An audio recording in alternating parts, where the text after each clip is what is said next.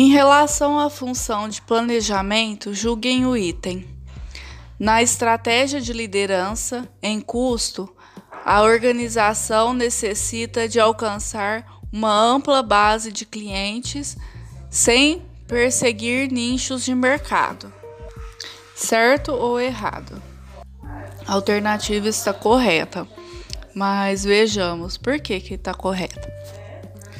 Para a gente entender um pouquinho, a gente tem que saber sobre a sobre a teoria de Potter.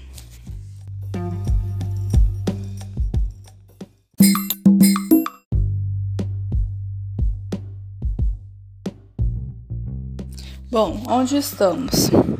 É, vamos falar sobre gestão estratégica, é, sobre ferramentas estratégicas, na, mais especificamente a teoria de Potter, né? A gente fala sobre análise competitiva, né? A, na análise competitiva, Potter elaborou as cinco forças, as cinco forças competitivas. Então, para a gente entender é, por que, que a estratégia de liderança em custo ela, é, ela necessita de a organização necessita de alcançar uma ampla base de cliente sem ficar perseguindo aqueles nichos de mercado pequeno, coisas que não tem muito a ver com sua com seu negócio. Voltando em Potter, ele elaborou cinco forças competitivas, né? a primeiro, a primeira, ameaças de novos entrantes ou concorrentes novos, né? Então, é, aqueles novos entrantes é visto como ameaça. Dois, poder de negociação dos compradores, né? Por exemplo, poder de barganha, né? Um cliente é, que é um comprador, ele está no comando, né? Vamos supor, ele tem um milhão para gastar quem que ele coloca em, em X da questão é, quem aos concorrentes, né? Quem quiser é, que eu compre de você tem que vender mais barato, né? Então esse aí é o poder de negociação ou barganha.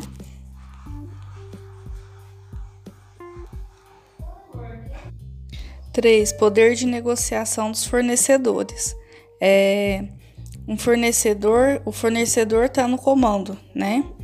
Ele tem o um poder de negociação, né? É, ele é o único que oferece aqueles serviços, aqueles produtos, né? Então ele põe o valor que ele quer. Esse é o poder do negociador. 4. Ameaça de produtos ou serviço substituto, né? Se tem no mercado um produto ou um serviço que pode fazer a mesma coisa que que o seu produto ou o serviço que você oferece, mas por um, por um preço mais barato. Então, isso é uma ameaça. Rivalidade entre os atuais concorrentes, né? É, isso também pode ser é uma é uma, uma força competitiva, né? Você tem um, um concorrente é, rival, é uma força competitiva que vai interferir lá no final, né? né? Tem que ter uma estratégia. Então, é, de acordo com Potter, né, dessa, dentro dessas é, cinco é, forças competitivas, é, ele criou é, três, estratégica, três estratégias é, co competitivas genéricas, né? O gestor está é, combatendo essas forças competitivas.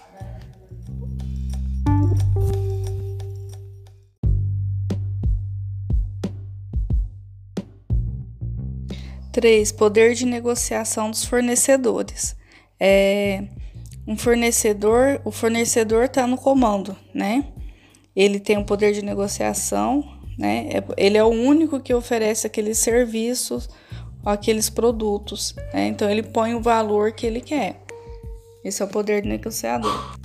4. Ameaça de produtos ou serviço substituto, né? Se tem no mercado um produto ou um serviço que pode fazer a mesma coisa que do que o seu produto ou o serviço que você oferece, mas por um por um preço mais barato.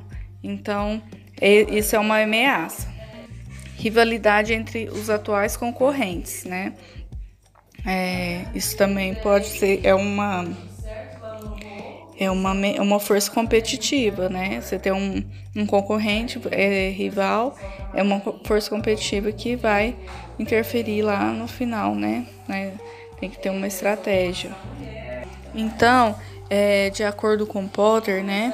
Dessa, dentro dessas é, cinco é, forças competitivas, é, ele criou é, três, estratégica, três estratégias é, co competitivas genéricas, né? O gestor está é, combatendo essas forças competitivas.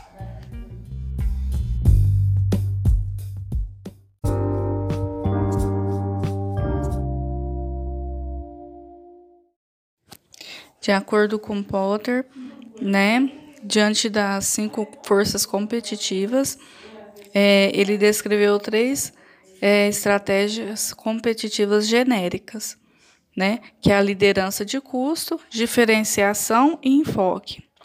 O que, que é a liderança de custo? Ela abrange todo o mercado, né?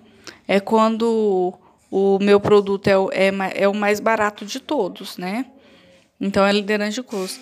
É, não importa se quando o meu produto é mais barato, é, as ameaças são menores, né? Porque um novo entrante não vai conseguir é, fazer um, um produto mais barato que o meu, oferecer um serviço mais barato que o meu. É, os compradores não vão ter um poder de negociação tão forte enquanto o meu produto for mais barato.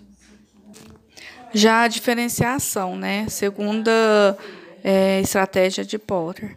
É, ela abrange todo o mercado também e, e é a identidade própria, né? É o seu diferencial no seu serviço, no seu produto. Não há outra pessoa que faça aquele produto ou aquele serviço igual você, você é o único no mercado. Então, essa diferenciação é uma força que combate aquelas, é, competi é, aquelas for forças competitivas. Já o enfoque ele abrange só uma parte do mercado, é, que atende à necessidade específica de um público-alvo específico. Né? Por exemplo, é, ah, eu vou criar uma empresa que vai atuar no ramo de comida fitness para mulheres idosas, né? uma coisa bem específica. Né? Vai, eu vou atender as peculiaridades da idade, né? É, apesar de, de caro, ser um pouquinho mais caro esse meu serviço, mas ele vai ter uma qualidade, vai ter um resultado invejável, né? E desejável. Então eu vou ser, eu vou, vou ser competitivo nesse nicho, né? Vai abranger um público específico, não é para qualquer pessoa, né? Que é, esse público vai ter uma condição financeira melhor, são mulheres e são idosas, né?